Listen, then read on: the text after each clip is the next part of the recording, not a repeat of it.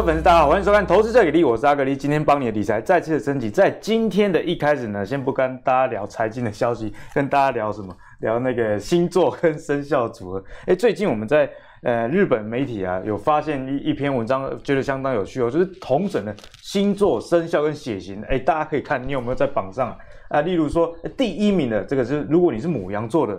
你又刚好属兔，血型是 O 的话啊，那你今年确实有机会一飞冲天哦。那其实呢，在过年前呢、我们也会安排一个特别节目，是用塔罗来帮他解盘哦。所以如果对这个命理啊或玄学在股市应用上比较兴趣的，别忘了收看我们的过年特别节目。接下来要跟大家聊一下震惊的喽。那在震惊的内容，最近大家最关注的其实就是这个美国放行中心的高阶制程啊，所以。高阶制程这个消息一传出，可以看到，哎，其实中芯的股价大喷了，在十二月三十一号那天就涨了七点五 percent 啊，所以在中芯这样的一个上涨情况下，大家一定会联想到就是台湾的这个联电的部分啊，所以中芯这个放行会不会对联电以及相关台湾的这些八寸晶圆厂啊造成影响，就是我们今天在节目里面会讨论重点，请大家不要错过。那讲到中芯啊，就不能讲到中芯跟台湾的一个关系。其实中芯啊，这个董事会里面的主席啊、是梁孟松，他其实是台积电所过去的。他之前因为不满台积电的营运长啊，所以愤而提出辞呈，跑到中芯去。不过根据最新的这个董事会的名单，哎，台积电这个前营运长跟他都在中芯里面，所以这中芯有这个台积电的 DNA。那目前呢，美国这个放行的消息又传出来之后，其实大家。就开始在议论纷纷了。二零二一到底这个联电以及台湾的八寸晶圆跟这个中芯啊的之间联动会怎么样？因为大家知道，在去年啊，联电大涨一波，其实是受惠于中芯转单嘛。所以如果中芯有放行之后，相关的供应链该怎么看？就是我们今天讨论的重点。那接下来呢，我们也会跟大家去讨论啊，在电动车部分，我们一直在节目上跟大家提到，二零二一其实是电动车的一个元年。那电动车就不得不提特斯拉的 Model Y，因为 Model Y 最近在中国啊大降价哦，杀的中国大陆的其他电动车的车厂血流成河哦。等一下也会有一个详细的讨论。那首先欢迎我们今天的两位来宾，第一位是我们资深财经专家阮木华，木华哥，大家好。啊，第二位是我们的古怪教授谢承彦。哎、欸，你这个没有诚意。那前五名至少弄、欸、弄一个我跟木华哥嘛，对不对？对对啊，这慕华哥有没有在里面啊？木华哥有在里面啊？有有。那、啊、怎么没有我？那为什么没有我？为什么没有射手座？你没有射手座？什么主食？我有 O 型。我也是射手座，所以并没有。看你不爽哦，我是我们也是无辜的，你看。下次想要不然几个第六，下次想好第一第六，好，我们该再搞一集射手的了，好不好？那首先现在请教一下我们木华哥啦，我们可以看到八寸晶圆厂这个代工产能吃紧啊，尤其是世界先进啊跟联电这一部分，哎，据传啊，这个订单已经排到二零二一年的第二季的季底。那虽然台厂现在没有说有涨价一个消息，不过我们可以看到这个韩国东部高科他们传出说。第一季要涨大概十到二十 percent 左右，所以我们该怎么样看这个中芯国际目前跟美国说这个放行啊？对联电这些公司要怎么样去看待？好，那呃，晶圆代工涨价哈，或是说那个记忆体涨价哈，最近消息频传啊。对，那当然呃，面板也传出涨价这样的消息啊，可见就是说整个景气在带动啊，从这个半导体一直到这个运用端的下游啊，其实整个。呃，电子零组件啊，好，包括最上游的制造端呢、啊，都非常的旺哈。对，那你另外从这个整个台湾的现在目前的进出口的数据也好，好，或者说工业产值也好，或者是说呢这个外销订单也好，这些总经数据你也可以看出来同样的一个趋势跟方向。所以我倒不觉得中兴这个消息啊，会对联电或是华邦电哈造成是呃真正实质的打击。没有，现在目前仅止于心里面的一个打击。但是因为最近啊，联电的筹码面是比较差一点，哦，华邦电也是一样哈。所以说呢，在法人啊这个借机出脱啊，压低股价的情况之下，他们自然就最近的股价会比较弱势了哈。所以我们先来看一下联电的股价，各位可以看到联电呃今天还是继续往下压嘛哈。没错，这个礼拜一出现了一个。黑 K 啊，盘中曾经一度跌了七趴哦，蛮重的跌幅哎。哎，对，但是你有没有发现哦？它其实是收了一个蛮长的下影线。哎，有有，这个下影线很长哦，因为它收盘是只有跌了三趴多，好，所以说拉上来，呃蛮大一段幅度的哈。不过今天继续是往下压了哈。那我们就来观察，就是说礼拜一那个下影线的低点会不会被跌破？嗯、好，那因为连电已经跌破月线了哈，就在技术层面上它是真的比较弱，尤其是它前高在五十一块嘛。对，好，各位可以看到这个五十一块这个地方呢，它慢慢往上走哈，似乎要去呃这个突破前高，但是没有想到就在这个当口上面呢，出现这样利空消息被打下来。的消息。对，这个中芯的消息啊，其实现在目前还没有完全被证实。哦，那中兴也没有这个证实这个消息。哦，他自己本身没证实，美国商务部也没有证实。不过我个人研判呢、啊，这个消息可能性蛮高的。哦，怎么说？对，因为其实说实在的哈，这个美国商务部放行中兴的所谓成熟制程啊，主要也是为了高通啊，美国这些 IC 设计厂。哦、对，好，因为像高通啊，它有很多单是下给中兴的。好，那必须在中芯制造之后呢，出货到中国大陆相关的这个供这个呃供应链上面。好，那如果说中芯它呃，这个呃所谓的二八纳米啊，这些成熟制程啊被封锁的话，那高通的单就会出问题。哦，所以如果呃这个中芯被封锁，其实受伤反而是美国自己的厂商。对呀、啊，所以说这个我想高通一定会去跟美国政府疏通嘛，好，就跟白呃白宫也好，或者说跟美国商务部也好，就讲说，其实你如果这样封杀呃中心这个呃成熟制程的部分呢，其实对我们是有伤害。伤害反正。那所以说美国商务部开放个五万片哦。刚刚符好符合像高通啊、美商的需求啊，其实是我觉得可能性蛮大。但问题就是说，这五万片真的会造成说呃联电、华邦电的重大影响吗？听起来也不是太大。对，事实上是不太可能。为什么？因为其实联电、华邦电他们现在目前接单都满满嘛。好，NOR Flash 也传出要涨价，甚至华邦说一涨要涨三十趴嘛。好，那如果说各位想想看，能传出涨价？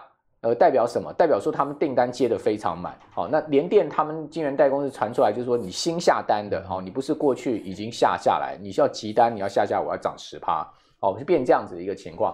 好，所以我个人是觉得说，他们的订单排到第二季底，甚至这个透明度已经看到第三季，这个是这是一个事实。好，那在这样的状况之下呢，股价压回，某种情况它只是为了，我觉得可能是在筹码面跟技术面上的压力，倒不是一个实质的压力。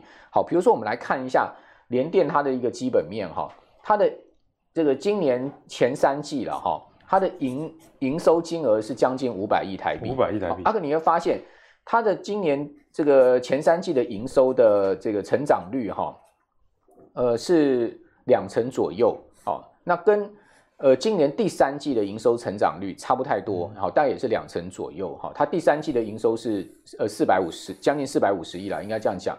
第二季的营收是四百四十三亿，大概差不多是持平。好，那二零一九年同期呢是三百七七十七亿，所以它成长率是将近百分之十九。好，就今年第三季，蛮好的一个成绩。但是 EPS 哦，各位注意，它的 EPS 是零点七五元哦。哦，所以就是这个营业利率有大幅的提升。对，没有错哈。所以我们其实，在看一家公司，我们最主要是看它盈利率跟毛利率。好，那营收成长是一回事，但是盈利盈利率跟毛利率的成长哦，才是这家公司 EPS 来源的重点。好，我们刚刚讲说。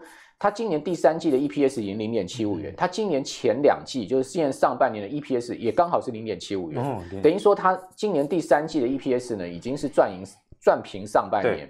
好，那它的这个上半年今年一到三季的营收增长率大概是二十三趴左右。好，那跟它今年第三季的营收增长率也差不太多。你会发现，哎，那奇怪了，那营收增长率差不太多，怎么怎么可能的 EPS 会大幅的增长？就是刚刚慕驊哥讲到营业利率的提升。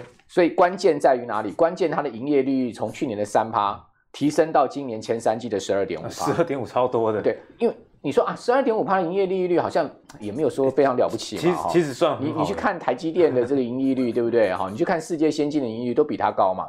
哦，那台积电当然不用讲了，嗯、你去跟世界先进比，世界先进盈利率也比较高。对，好，那那为什么说这个？大家会惊艳呢，是因为它去年才个位数，嗯、所以它的增长速度很快。就比方说，营业利率三趴变成十二趴，等于是说，呃，原本赚一百块营收，但是它获利变成了四倍。没错，好，所以说大家关注的就是说，联电它正式转型成为是一个这个以赚钱为目的的公司。嗯、因为大家都知道，其实联电跟台积电在拼这个制程啊，哦，在两千年的时候出现了一个很大的变化，因为。当时这个大家跨入到二八纳米，对，其实，在二八纳米上，联电输到输了台积电一截之后，都一直追不上去。但大概两三年前，联电的高层做了一个很重要决策，就是说，我们不再做十二纳米，开始要以赚钱为目的。对，我们不再做十二纳米以上的这个先进制程了，我们不再投资这一块了。好，所以联电它的这个这个最高现在目前的制程是停在十四纳米，十四啊，那它就南南科厂十四纳米，好，这一个厂在做的十四纳米，其他其他都不是这个，都还没有达到十四奈米这样的一个先进制程。那因为它做了这个决策，转为以赚钱为目的，而不再去跟台积电力拼啊，这这个呃这个技术方面，而使得它的盈利率大幅的提升，这是一个很重要的关键。那我们来看一下，我们刚刚讲说。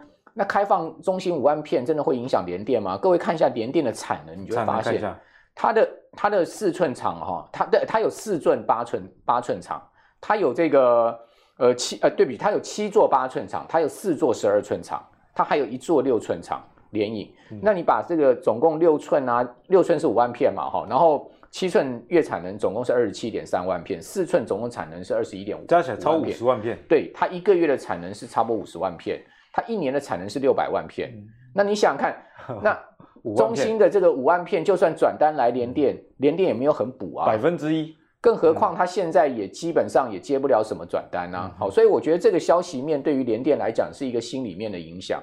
而也也许这个消息是真的，就算是真的，我也不会，我也不觉得它会对联电造成中长期的实质的影响。所以我们可以解读说，在这样的论述之下，如果股价下跌，反而是考虑。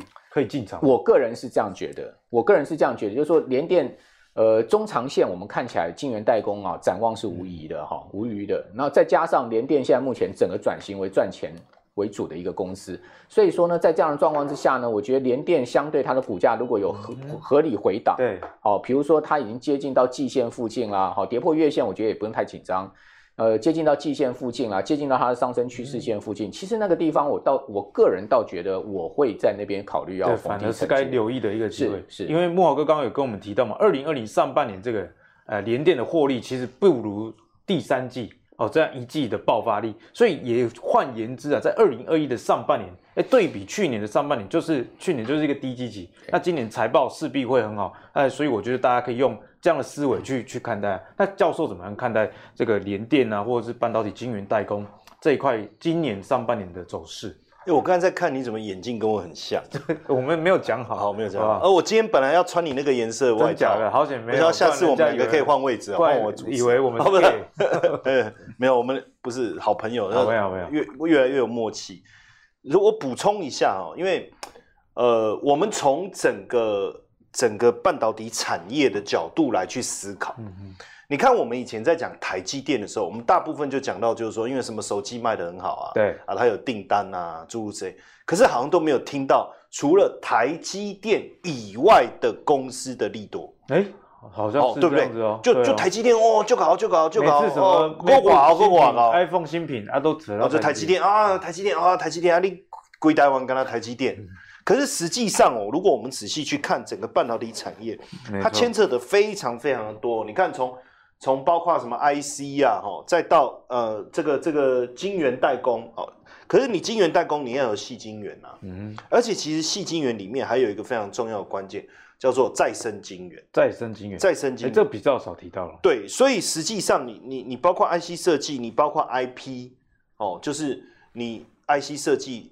前端你要有 IP 的授权，嗯、包括你的软体这些整个环节来看封装测试什么的。我们过去在在讲的时候，讲到台积电就台积电，好像没有其他的了。对，可是没有道理。那我们先往最上面看哦，叫做细晶圆来讲，你你台积电再怎么样，你晶圆代工的订单再怎么多，你要有细晶圆呐，不然没有，那你怎么帮人家订工？对啊，而且你看哦，这一次啊。苹果它是不是设计了自己的晶片叫 M1？你看它以前是用 Intel，对不对？那结果当开始在想的时候说啊，你们死定了，你你不用 Intel 的晶片，以后你要自己做晶片，好后戏。哎，结果没想到他这一次做出来的这个笔电啊，很精彩，大家很惊艳，很惊艳，相容性很好，效效能又更好，耗电又更低。现在麻烦了，为什么？亚马逊也说他要自己做晶片，微软也说，微软也说他要自己做芯片。请问一下，那未来晶圆代工的需求是不是更高？会更高，会是不是就会更好了哈？那所以你看哦，像这个，我们看到这个环球金就很聪明。你看它本来的市占是多少？十七趴，十七趴。那它很脚，它的动作很快，赶快去并了这个德国的四创。你看它现在的市占已经达到三十趴了。三十趴是蛮不简单的。哇，那它就在前面啊，要不然你看以前就被日本吃的死死的嘛，所以为什么日本现在也紧张了嘛？赶快说啊，台积电到到日本来，嗯、对不对？所以我们就看到一个，你看这个股价，哦，股价就是这个是今年三月嘛，你看环球金这样，哇，可是过去我们在讲台积电的时候，没有人会去觉得说。矽晶圆，你有出货多啊后年啊？对，你库存就让你稍微减少而已，怎么可能还让你还要去并别人？哎，没想到，哎，这个就先上来，这个其实是一个产业的变化结构上一个非常重要的过程哦。那再来一个，就是我刚才在讲，在讲这个测试哈，为什么要讲测试哦？因为我的我的晶圆代工的过程当中，我每一片每一片，我中间一定要有挡片，比如说这一批跟下一批。这个叫挡片，嗯、那我还要中间就是确保每一批的品质。对，还还有卧底叫测试嘛，就放一片在那边卧底，看这过程中有没有问题。嗯、那测试的这个晶圆做完以后还会再洗啊，再生嘛。对，好，那谁做？中沙。以前谁在意这种测试晶圆呢？这比较少听到测试。谁管它、啊？什么在？现在连再生晶圆都不够。你看哦，刚才讲说这个预测哦，就是。今年呐、啊，今年六百哎八寸晶圆六百五十万片，十二寸要六百八十万片，嗯、连再生晶圆哦都要两百万片哦，都大幅成长。所以你看它的股价也是这样，虽然虽然这里的震荡比较大了，可是至少也也是带上来。对，这个也很不容易。所以我说从晶圆到再生晶圆，其实已经带出一个产业的架构。所以。刚才为什么这个木华哥一直在讲说啊，联电不用怕逢低买这个？其实从产业的长期的角度来看，它已经改，已经做了一个值的改变，体质的改变，灯短了，对对灯短了。哦，那你说像台积电，当然，我觉得这里面一个重要的关键哦，它不光只是稳定获利而已。你看最新一季赚五点三，EPS 很好。那如果照这样，它几年一起探你在扣，这个很惊人的。那我觉得最重要的关键还是。在营收的大幅度的增长，你看它可以营收 Y Y 可以到一个月曾经达到五十趴，哎，这个很不简单呢，对不对？那那你说，如果只是单纯说哦，苹果的手机卖的比较好一点，比较好而已，不够那没有办法，绝对不可能嘛，对，绝对不可能嘛。然后你看的毛利，因为营收上来的，如果说我的单，我的整个订单的结构没有值没有改，体质没有改变，薄利多销啊，对，那我我的毛利率上不来，你看它毛利率竟然超过五十趴。五十三点四四，所以才有可能带动我刚才前讲的这一个再生晶圆的部分，嗯、对，跟这一个细晶圆的部分嘛。当然，你如果说只是这样子，那那不够啊。结果我们刚才看到联电，我这边补充一下联电的部分，你看股价从十五，我讲均价啊，我不讲最低最高，十五、嗯、这样冲到四十五，三倍，三倍，很多人会觉得说，是不是就这样子？因为烟火是不是 party 就结束？好，但是你去看哦，它的毛利也超过二十趴哦，二十一点七七哦，连它的这个这个税后净利零点七五。重点是，你看它的营收的成长跟台积电，哎、欸，长得很像哦。这个成长嘛，我我们讲成长嘛。你如果名字遮起来这样看，哎、欸，对，形形式差不多。其实他们两个也很难开始去比较，因为一个先进制程，一个成熟制程，都找到自己的出路了。那先进制程，当然你就说我的高阶的笔电、手机，我需要这些高阶制程。但问题是，我的电动车，我需要先进制程吗？不用啊，我成熟制程就可以。或者是像洗衣机、伺服器啊、洗衣机、洗衣机、家电，对不对？你最近还看热水器啊？对对对对。哎，你怎么都知道我在干嘛？哦，就是卧底在我的好好烦哦！我这 每天一直滑，一直滑，怎么又是他？一滑，哎，又是阿格力，对不对？莫名其妙变头号粉丝哎，头号粉丝哎，奇怪，怎么会这样？所以你看哦，这个连营收的。的成长的途径都很像，这这告诉我们一件什么事情？你所以我们要仔细去想一下，为什么我要从我要从这一个细晶圆讲到再生晶圆，比甚至去比对两个最重要的晶圆代工厂的营收是不同制成的，对，不同制成它的营收的表现跟毛利的表现，这背后一个非常简单的答案就是告诉你，它不是只是一个单一产品需求的一个成长，而是整个电子科技产品。在成长的过程当中，带动了整个晶圆代工产业的全面的喷出。因为观众朋友应该会有这个感觉啊，例如说刚刚陈先生说我在买家电，哎，现在很多家电几乎都有晶片了啊，你不管是呃空气清新机也好，甚至到这个我刚刚讲洗衣机都有 WiFi。冷气也有，都在控制。以后水杯也会有啊。以后水杯，我跟你讲，没水了。没水，没水，我看得出来，好不好？哦，水这个不用 讲。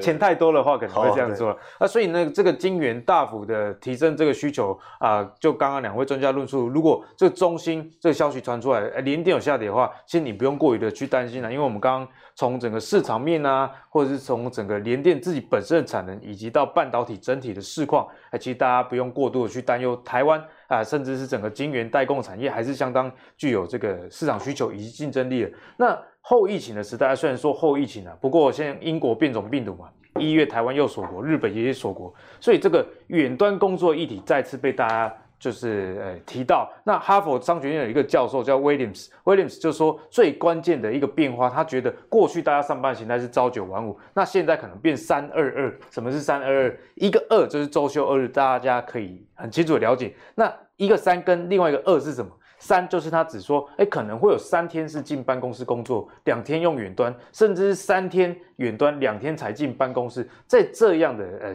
工作形态转变下，哎，其实远端像去年看到笔电的需求大幅提升，那在今年这个后疫情时代，虽然疫苗开始开打，但变种病毒又来的情况之下。其实这种新的工作形态也普遍受到很多公司的接受了。像最近我的小编啊，因为我有好几个小编，其中一个他这个礼拜他就在高雄工作，也没有在台北工作，就是用远端的方式，所以就带动了一些相关的个股啊，例如说像义隆啊、联咏、哦、普瑞这些相关的驱动 IC 啊的，或者是 IC 设计的厂商，在上一集我们有跟大家提过，哎，其实 IC 设计、IC 族群你该去留意。那木华哥跟那个陈彦想要跟你们请教一下，该怎么样看待这个 IC 设计相关？先请木华哥。好，我觉得 IC 设计一定是台湾这个主流股之一，只不过就是说，因为去年 IC 设计涨非常多，好，你可以看到去年是一波波 IC 设计相关的股票在涨，哈，呃，从这个高价的先涨，好，中应该讲说从这个中价位的先涨，中价位涨完之后，这个高价的四千金啊，好，就一路的往上走高，好，然后呢，最后呢。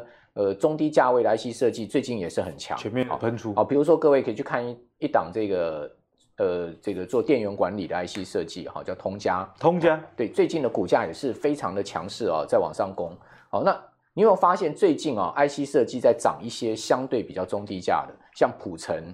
啊，这个过去也没有什么大家比较大家提到的鸿海集团的相关一些设计公司，好，这个天域啊，好，这些你会发现，哇，最近他们的股价涨势都非常的凶哈，尤其是天域，你看这是多凶悍的一档股票，好，所以说呢，高价的 IC 设计就相对停顿了，它就不太动了，哈，对，那这个 IP 的股票呢，也相对比较停顿，也不太动，好，所以说 IC 设计这个族群里面，我觉得它是一个轮动的态势，好，所以各位应该要去掌握那个呃轮动的结构，应该可以在这上面可以呃这个比较容易赚到钱。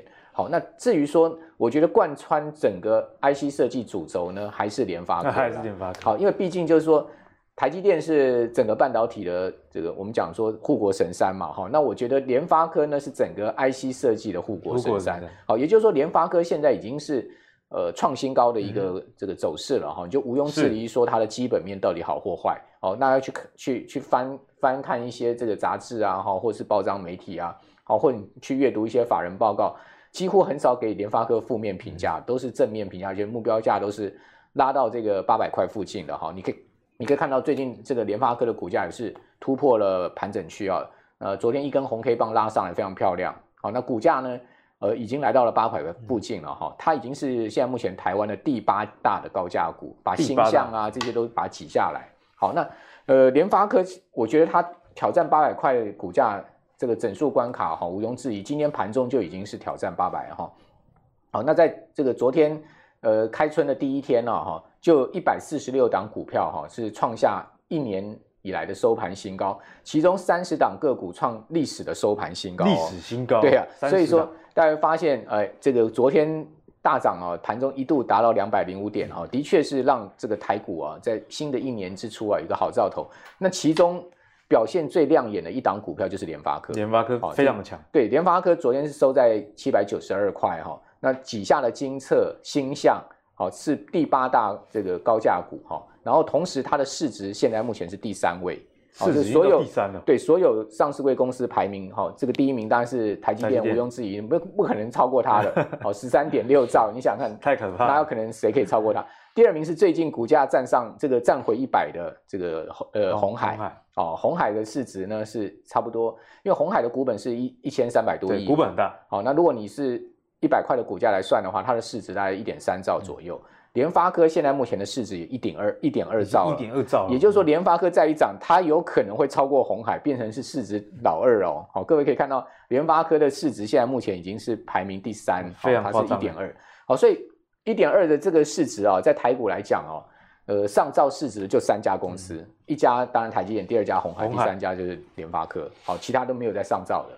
所以在 IC 设计，大家应该还是可以继续关注。对，所以我认为 IC 设计台湾的护国神山就是联发科。只要联发科持续的啊，这个维持这个缓步攻坚，哈，高档不坠，哈，甚至盘间的一个走势，那我觉得整个 IC 设计族群会产生一个什么效应？叫比价效应。比价效应会被带动。对，中低价的涨完之后，哎，开始中价位像联咏啦、像瑞昱啦，哈，这些不错的呃 IC 设计公司，像原相啦，哈，他们开始有基本面的，他们也开始会。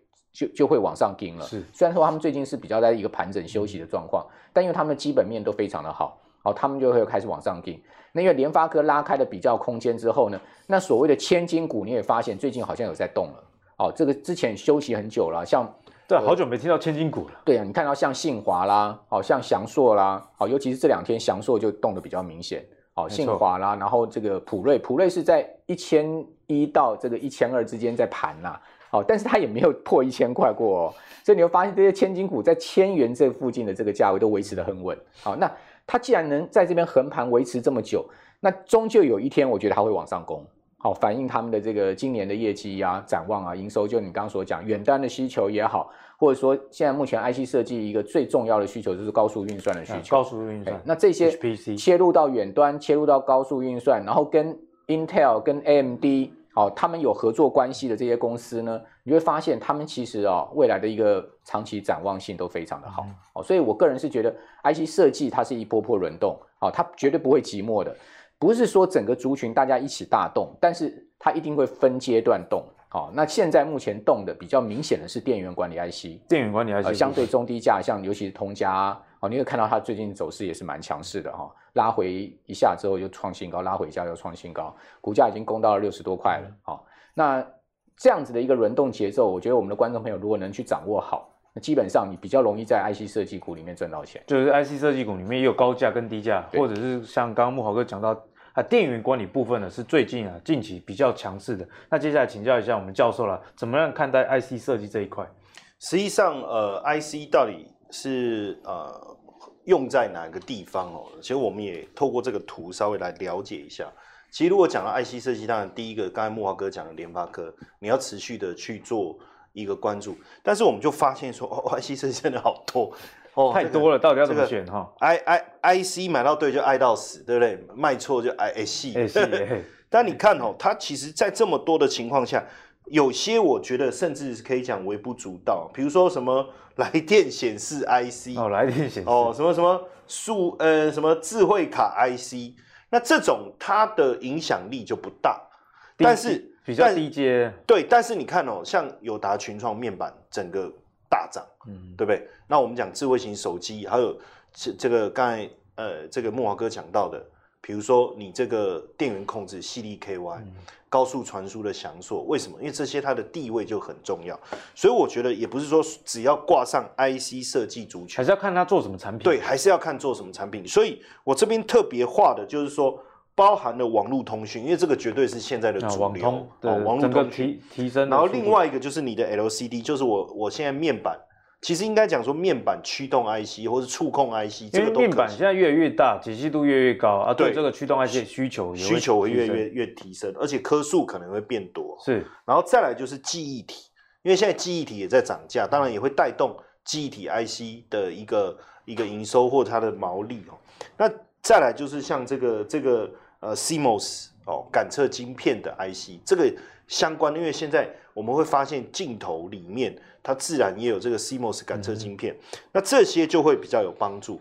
但是我们发现这边画很多，这边好多哦，一个一个一个一个，对不对？对啊，重点重点在哪里？对，好，但是画画到这边来，哎，你看哦，封封装只有就就这样子，哦，哎，还有这个测试也就这样取一个交集就对。简单来讲就是说，我当然这么多的 IC 设计的相关的产品当中，我刚才点名了，比如说面板相关的记忆体这些高速传输的通讯，好，这是要去注意的。对，之外，你有没有发现最后大家还是要流向封装跟测试？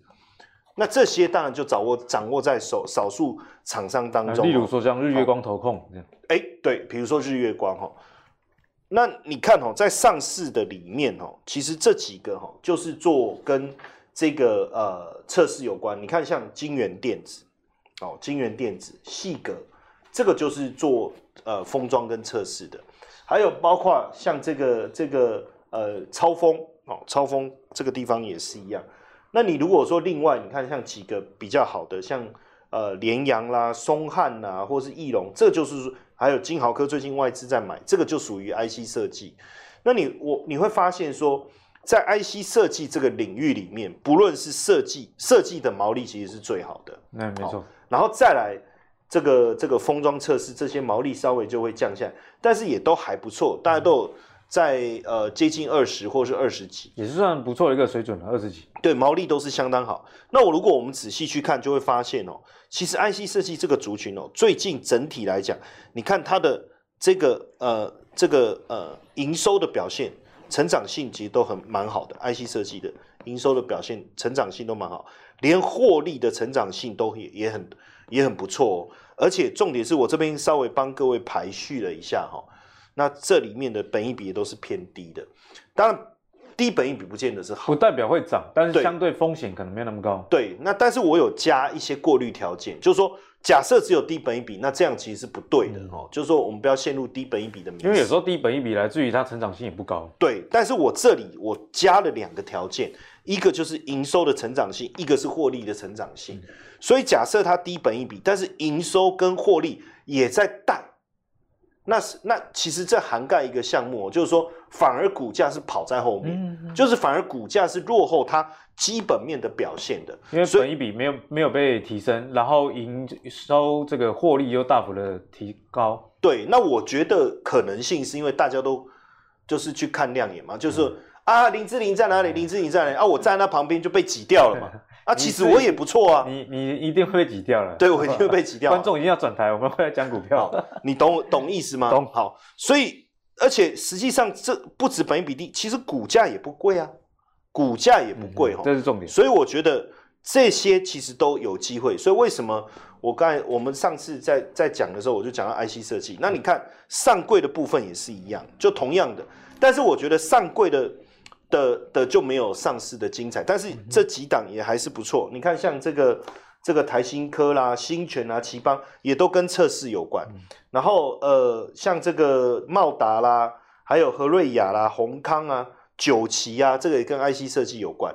那我们仔细看一样，你看股价其实不贵，本益比也不高。对，那那问题是公司有没有有没有在成长，有没有在获利？能算本一笔就是有获利了哈，但问题是获利有没有在成长？如果我们仔细看哦，你看我圈起来的这几个哈，你看它的毛毛利很高，都四十几帕、五十几帕，而且你看营收的成长，然后获利的成长都具备，所以我我觉得接下来 IC 设计的族群的观察，应该大家会开始去思考往这个方向去去切入，就是本。本益比没有太高，但是呢，它又是有具有成长性的。对，因为毕竟在台股毕竟一万五的状况下，其实很多的投资人。都是心有点惊惊，啊惊买的乐，啊毋过阁惊无无买啊去无业分啊，所以在这样的情况下，这个低本一比将营收以及 EPS 有没有成长性？呃，刚刚陈彦有分享给我们这样的一个策略，大家不妨去参考一下了。那讲完了 IC 设计之后，不得不提最近啊非常火红的话题，那就是电动车。Tesla 中国的 Model Y 宣布降价，而且这降价幅度蛮大的，降了十六万。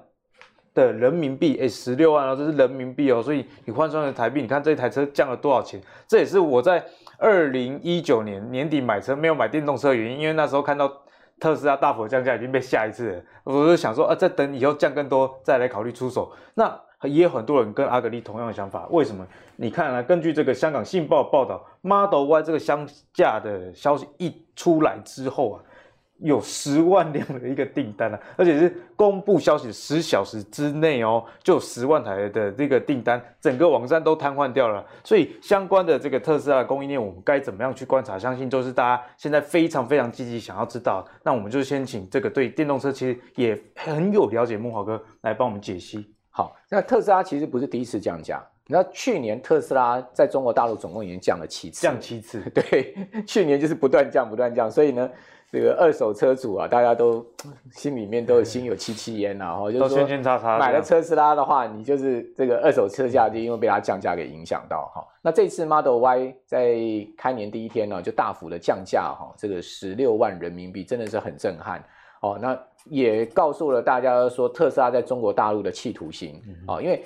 大家都要知道，中国大陆现在的造车新势力啊崛起啊，而且呢，呃，不但是造车新势力，我们讲说理想、小鹏哈，或者是说未来这三家这个所谓的电动车的造车新势力之外，啊，大陆的像长安汽车啦哈，这些呃所谓的之前做汽柴油车的车厂哦，他们也纷纷啊在跟不同的这个科技厂商合作，好，比如说你看小米也。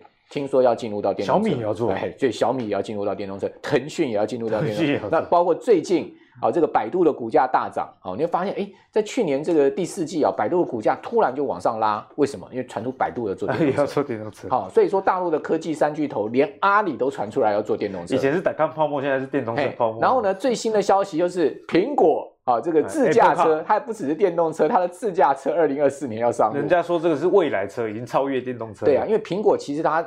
你要知道，苹果其实布局汽车啊很久，它在二零零九年就投入到汽车市场里面。二零零九年开始，它二零零九年就已经有专人哦，是一批人专门在研究所谓的汽车未来的所谓自动驾驶啊哈，包括就是未来的自动化哦这个这个呃领域。因为你要知道说，贾伯斯啊这个人是想很远的啊，哦，他能看到就是说人家还没看到十年、二十年后甚至三十年后的发展。人家说别的厂商是满足需求，Apple 都是创造需求。对啊，好那。贾博斯其实在两千零九年就已经开始布局在汽车未来的这个整个自动影音啊，包括服务系统上面，所以苹果其实在这这一块深耕很久。那二零一四年的时候，苹果就正式它的那个 Titan 啊，它的这个呃所谓的自驾车的这个雏形就已经开始在路上了啊，就那台大家都知道哦，它这个上面有装这个 LiDAR 镜头的哦。那从二零一四年到现在，其实苹果已经是耕耘非常久的时间了哈。那呃，最近这个特斯拉股价不是大涨吗？市值突破六千亿美金吗？然后马斯克就开始就是在推特上又讲说，哎，他当年那个 Model 3最惨的时候，啊，他准想要去见库克，啊，说要两家公司合并，啊，就是说我卖给你啦，我不是合并，我就卖给你六百六百亿美金，你现在不买，你现在六千亿，好，然后我现在也不可能这个私有化了，哎，我不可能卖给你，我第二个我也不可能私有化，那时候也不是传出来要私有化嘛，哈。好，那那当然就是也也就证明就是说，特斯拉去年也是五十万辆了，好，也是创历史新高。所以你会发现，不管电动车、自驾车，的确是一个未来的大蓝海。好，所以在这个大蓝海下面呢，台湾的供应链就变得是大家炙手可热，因为台湾早就已经是特斯拉长期的供应链。那大家都知道，现在目前呢，能切入到电动车零组件市场的哈，呃，这就是这么多家。好，所以说市场就会去锁定这些。将来啊，这个苹果要做电动车，那势必也要找同样的特斯拉的 Tier One 的供应链。好，所以你会看到为了为为什么最近和大啊、和勤啊，好这些被市场点名到的公司的股价都很强，都马上喷出。这个昨天和大就是直接开盘就是他们五分钟十分钟就拉到涨停嘛，就锁住了。好，那今天又是继续开高往上走。好，那这个就。和大大家都知道它是长期这个特斯拉的供应链哈，那另外合勤也是特斯拉的供应链，你会发现哎，合勤昨天的股价虽然说留一个上影线，但它也涨六趴多，而且是突破了这个盘整区一个创新高的走势，哦，今年也继续在往上拉，哦，所以说你就会去关注说，哎，台湾这个整个现在目前特斯拉的这个供应链上面的这些厂商呢，似乎未来不是只有供应特斯拉，哦，包括这个苹果它也会找这些厂商，好，那另外一块你就会发现。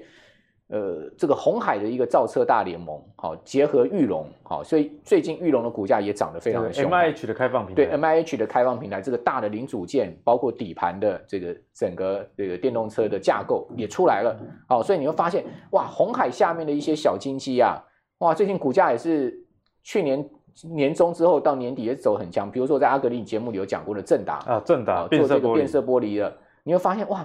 我们那时候在你节目提的时候，股价十四十五块吧，十四十五块，涨到二六二七了，现在已经涨一倍以上了，好，涨一倍了，这一波已经几乎现在是最近这两天是被分盘处置交易，所以股价不太动，涨太凶了啊！正达的。才刚刚转盈，亏了这么多年转盈，然后它现在股价就已经涨一倍。那发现以盛 KY 最近也很强，涨到七十几，哦，做模具的，对不对？好，你又发现天域也很强，好，你发现哎，昨天很强的是融创也很强，好，LED 的也很强，好，地保，好，这些车灯，呃，跟这个鸿海集团有关系的，然后跟整个造车有关系的这些公司呢？哎，股价也都上来，似乎也告诉你，就是说鸿海未来做电动车，甚至跟苹果合作自驾车。哦它的雏形已经出来了。我觉得市场上相信鸿海跟 Apple 合作的几率是非常高的，毕竟两家公司都麻吉这么久了。对啊，因为苹果最信任的，而且他长期合作的伙伴，大家最熟悉的供应链整个系统上面最 match 的就是红海嘛。就是红海。所以苹果将来要做电动车，它不可能自己去做一个车厂，好，它一定是要找。这个代工厂，好，或是跟既有的车厂合作，对，那我想红海绝对不会落掉，好，所以说你看到为什么这两天郭台铭也出来讲话了，哦，股价回到一百，对不对？好，那也讲说台湾需要护国群山，护国山，哦，不是只有护国神山，意思就是说红海，哎，大家不要遗忘。你们注意到他昨天有讲？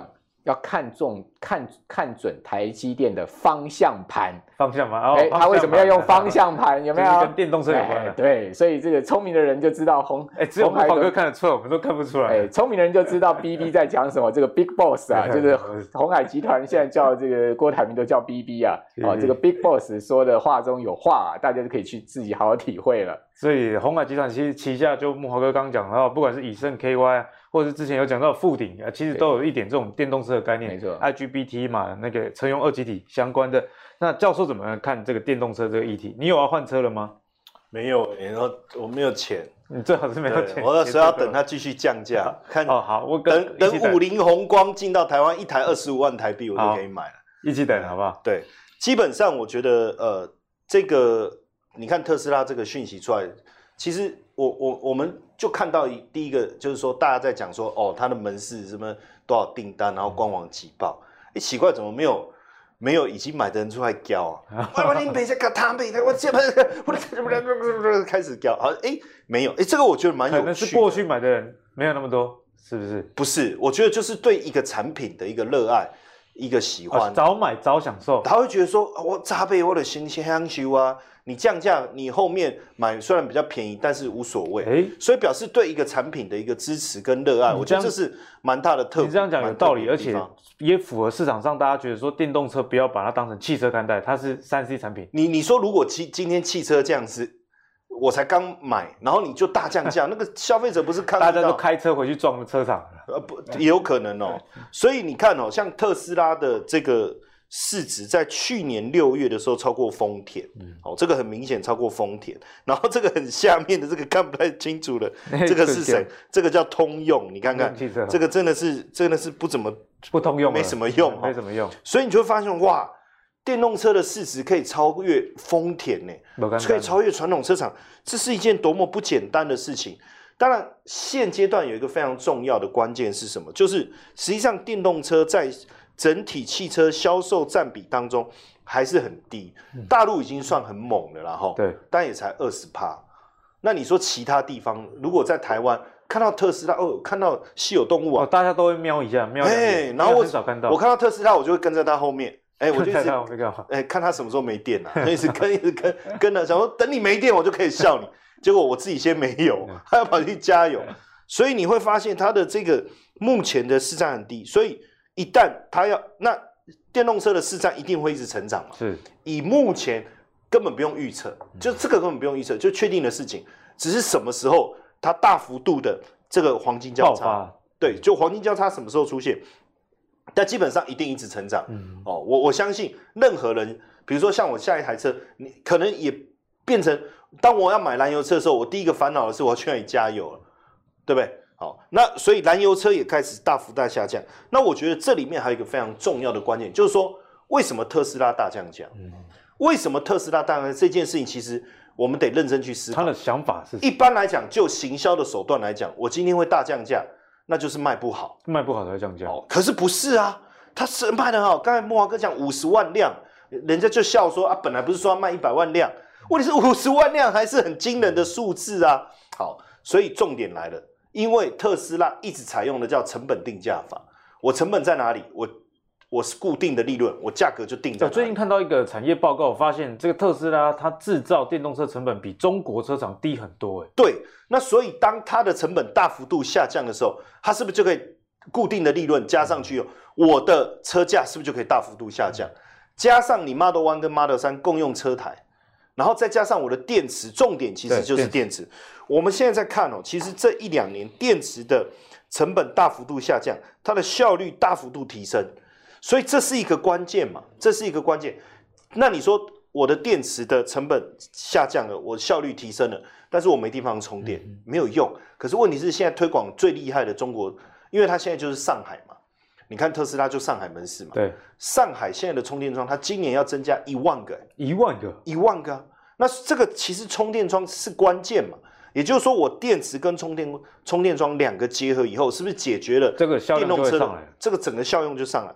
而且我们也确实看到各个大大的一个这个车厂，像他们九月的这一次的车展，其实推出来的几乎都是新能源车，其实几个大的车厂。所以我我我觉得很很有趣的是说，当特斯拉这个讯息出来的时候，特斯拉股价大涨，这个没有问题。对，哦，我刚才讲的五菱宏光，你知道昨天？呃，应该是说礼拜一的时候，这个讯息一出来，涨了三十几趴，涨三十几。五菱宏光关你五菱宏光什么事？人家特斯拉，对不对？人家是高档车，妈的二十几块的，不是二十几块，二十几万这种比较低阶的车种。哎，其实这一因为现在在大陆啊，其实电动车销售最好、市占最高的是五菱宏光，因为它便宜啊，哎，是是占了四成以上。那因为现在大陆五大品牌嘛，五五菱宏光，然后刚才。慕驊哥讲的未来理想哦，还有这个这个小鹏小鹏，还有一个是比亚迪。其实比亚迪，如果我我把五菱宏光不看的话，其实比亚迪它的销售是非非常好，高阶的。那这个时候，实际上我们就在想说，那你特斯拉降价啊、呃、降价，特斯拉股价大涨，那你其他的呢？哎，结果发现未来汽车也大涨，哎九趴多，比亚迪也大涨九趴多，然后。小鹏是小涨，也反弹了一下，哎，但但但我的意思是说，这其实大家一定会觉得很奇怪，哎，对啊，照理说你 Model Y 如果卖很好，其他车厂可能，可是其实这就是一种鲶鱼效益的概念，鲶鱼啊，不是那个女明星啊，是我们讲那个鲶鱼啊，鲶鱼，鲶鱼的效应的意思是什么？其实特斯拉在中国电动车市场就是一个鲶鱼，那刚开始的时候鲶鱼不动，丢在那，其他看。他说：“鲶鱼什么？这个这个没什么了不起嘛，对不对？打死他！结果没想到鲶鱼一动起来，大家吓到。哎，可是这样就把整个电动车市场怎么样带动起来？带动起来就激活起来。你你你特斯拉要做这么多电动桩，那你觉得未来比亚迪要不要拼一下？要跟你拼。好，那你你现在大家就去问说，你未来汽车要不要降价？好，那我我我降价，那我是不是承认我 原来卖的比较贵吗？而且。”蔚来汽车讲一个非常重要的关键了，它也要顾好它的二手车市场啊。哎、oh. 欸，那是不是也给原来的大陆电动车的这些车主带来一些信心？那现在有有趣的事情是什么？包含你刚才讲，百度也要做电动车，腾讯也要做电动车，小米也要做电动车。大家都那刚才因为木华哥已经讲了供应链了，我就不谈供应链，我就讲一个概念：如果特斯拉会大涨，有几个人敢买特斯拉的股票了？你问我，我也不敢。就我敢推荐，但是我自己不敢。好，因为我心脏不那么大颗。对，心脏没有那么大颗。但是你，我刚才讲的那些都要做电动车哦，这些股票就被纳在 MACI China Free 五十这个指数里面。就是你刚才讲的阿里巴巴啦、腾讯啦、小米啦、百度啦，还有我刚才讲电动车的那个比亚迪跟蔚来汽车。那这个有没有 ETF？有，台湾有一档 ETF 叫零零七五二，嗯，零零七五二，嘿，它就是在投投资我刚才讲的这些这些产品。那它还有一个期货叫零零七五三 L，所以我觉得说，如果对电动车这个产业的趋势是有有兴趣的，选个股，我个人觉得，因为坦白讲，涨多了，就说这你看他在他们在修正的时候也蛮厉害的，嗯、对不对？好，那。如果以个股，那你要挑对，你不要挑到修正的那一个。但是往往我都会挑到修正的那一个。通常大家都是这样。哎，对对，很奇怪。奇怪，所以我我现在就觉得说啊啊，拢拢拢个抓等来后啊，就不会了，全包，全包全包。哦，那就用 ETF 的方式，像我讲 MACI China Free 五十这个概念，嗯、那所以你说百度啊什么这些在涨的时候，你也不用担心说这个没有哦。我而且最近刚好有一些修正，对，那因为今年我们对电动车市场所带来的大陆的整个这个股市的一个一个呃兴奋点，我觉得是 OK 的，所以大家可以利用这个时间点来布局。那刚好我我觉得如果说今天特斯拉涨，这三个是跌的哈，我觉得。符合我们的想法，就是说这个市场还是很虚，就是说，要不然你为什么特斯拉一进来，它一降价，你们全挂了，不对嘛？那当特斯拉大涨，他们也跟着大涨，其实看到了这一个电动车市场值的改变了，就类似我们刚刚讲半导体整体的趋势，哎，对，是一样，整个趋势上来，所以而且你别忘了哦，今年电动车是没有补助的哦，嗯、而且我再提醒大家一个非常重要的，就是说现在大陆有的一线城市有几个很重要的。这个政策、嗯、就是说，你呃电动车的车牌是不用摇号的。如果你要买电动车，车牌就可以直接拿了，就不用再去排队抽号码了。抽这么方便？你要抽到号码，像像你买你那一台大宾士嘛？啊，对，讲出来没有？其实大家都知道，好，大家都知道。呃，对啊，因为你每次拍的时候都故意没拍到 logo，但是其他一看都知道是宾士啊。哎，那比如说你买那一台，你的车牌就不不用抽号码牌嘛？嗯、你可以选号，但不用抽。对。那在大陆是，你买车。是一定要先抽号码牌，先抽到车牌。可是电动车不用，那你会买电动车还燃油车？好，这是第一个，为了方便。这第一个，第二个是燃油车不能进到上海市中心，啊、不就不能进城，污染空气。上班日不能进去。然后你买那台车好兴奋哦，要开去上班，然后就开到边边，然后再坐捷运进去。那买车干嘛？对对，没送嘛。但是电动车可以开进去，你知道那种感觉？尊龙，哦，那种尊龙，那你看。我就是电动车，虽然我是五菱宏光，但是我可以开进来。比燃油的劳斯莱斯还要强。你劳斯莱斯就停在路边，有没有？对对对。所以五菱宏光，你可不可以载我？好，然后呢，就开坐着五菱宏光，我这二十五万台币，你那二十五万美金，但是你不能进城，那有个屁用？哎，就开进去。所以我觉得这是一个非常重要的趋势啊。我觉得投资上除了这个供应链之外，也提供给大家另外一个思考。呃，刚刚两位其实，在电动车上面帮我们补充非常多。阿格力最近也有在看车啦，就是其实我觉得这真的是整体一个趋势。例如说，像欧盟二零二五年这个最新的排放的标准啊，其实现在很多车，就算你加入了这个氢油电混合，你还是过不了那个欧盟的标准啊。这等于是封杀以后燃油车的一个新车的推出。所以电动车在整个技术成熟、成本降低以及政策，不管是补助啦，还是这个环保标准。推波助澜之下，我相信啊是啊台股从今年开始，你必须要去关注的一个族群。那如果你喜欢阿格力今天节目帮你准备的电动车啦、晶圆代工以及未来这些产业趋势的话，别忘了上 YouTube 以及 Facebook 订阅我们的投资最给力，以及在 Apple Podcast 上也可以一并的订阅。我们下次见，拜拜。